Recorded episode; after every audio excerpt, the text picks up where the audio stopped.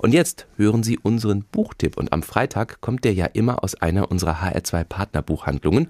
Heute früh aus F-Subs Buchhandlung in Bad Homburg. Martina Bollinger stellt Ewald Ahrens Roman Ein Lied über der Stadt vor. Guten Morgen. Guten Morgen.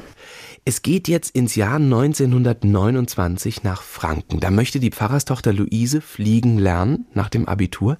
Gelingt ihr das? Ja, sie hat mit ihrem Vater einen Deal gemacht, der das natürlich nicht möchte, nämlich er möchte gerne, dass sie Lehrerin wird. Und sie hat mit ihm den Deal gemacht, dass sie Lehramt studiert und gleichzeitig das Fliegen lernen darf. Was sie auch äh, erfolgreich beides abschließt und in München eine sehr gefeierte Kunstfliegerin wird. Dort bleibt sie in München so lange, bis Hitler an die Macht kommt.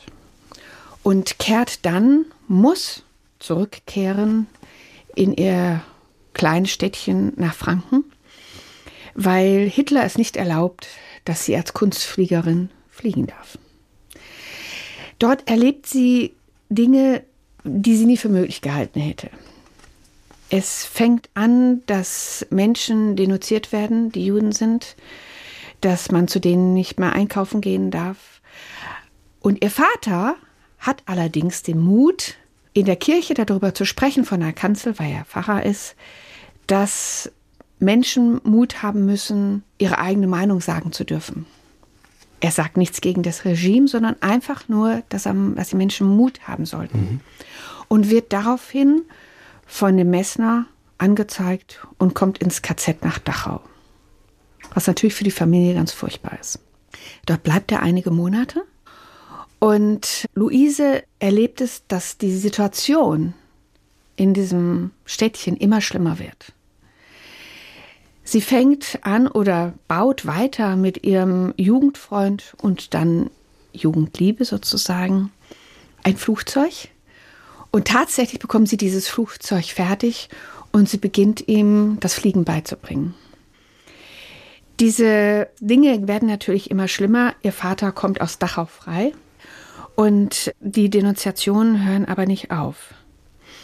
Der Messner bekommt raus, dass die beiden ein Flugzeug bauen und entdecken auch dieses Flugzeug mit mhm. der Gestapo.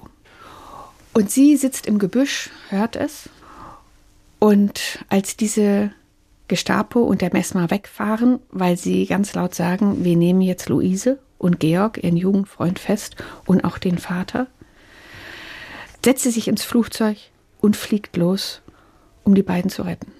Es ist einfach, mir läuft jetzt eine Gänsehaut über. Es ist einfach so spannend, die letzten Augenblicke auch, dass ich am liebsten das Ende erzählen würde, was ich natürlich nicht. Bitte darf. nicht.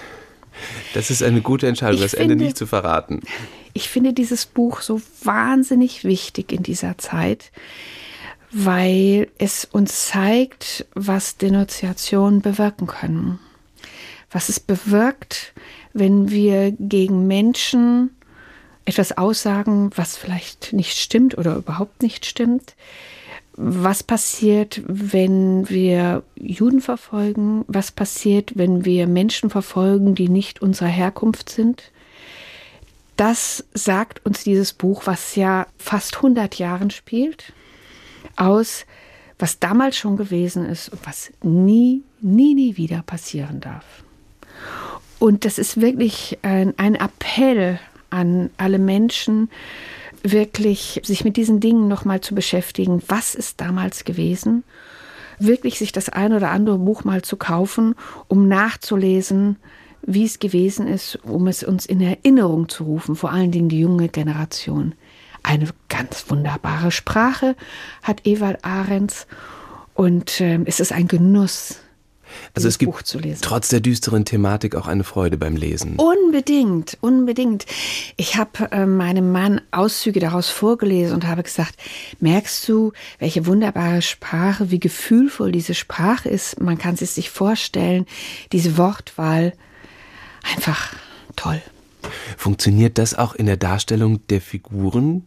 Unbedingt, unbedingt. Ich habe Luise vor Augen, ich habe Georg vor Augen, ich habe diesen Vater vor Augen, der äh, jeden Tag auf dem äh, Balkon meditiert, der so fest in seinem Glauben ist, dass er weiß und den Mut hat, von der Kanzel dort zu sprechen und zu sagen, seid einfach mutig, steht auf, geht euren eigenen Gedanken und Worten nach und ähm, lasst euch nicht unterkriegen. Martina Bollinger von F-Subs Buchhandlung in Bad Homburg, unserer HR2-Partnerbuchhandlung, empfiehlt Ewald Ahrens ein Lied über der Stadt, ist bei Dumont erschienen. Das Taschenbuch kostet 13 Euro.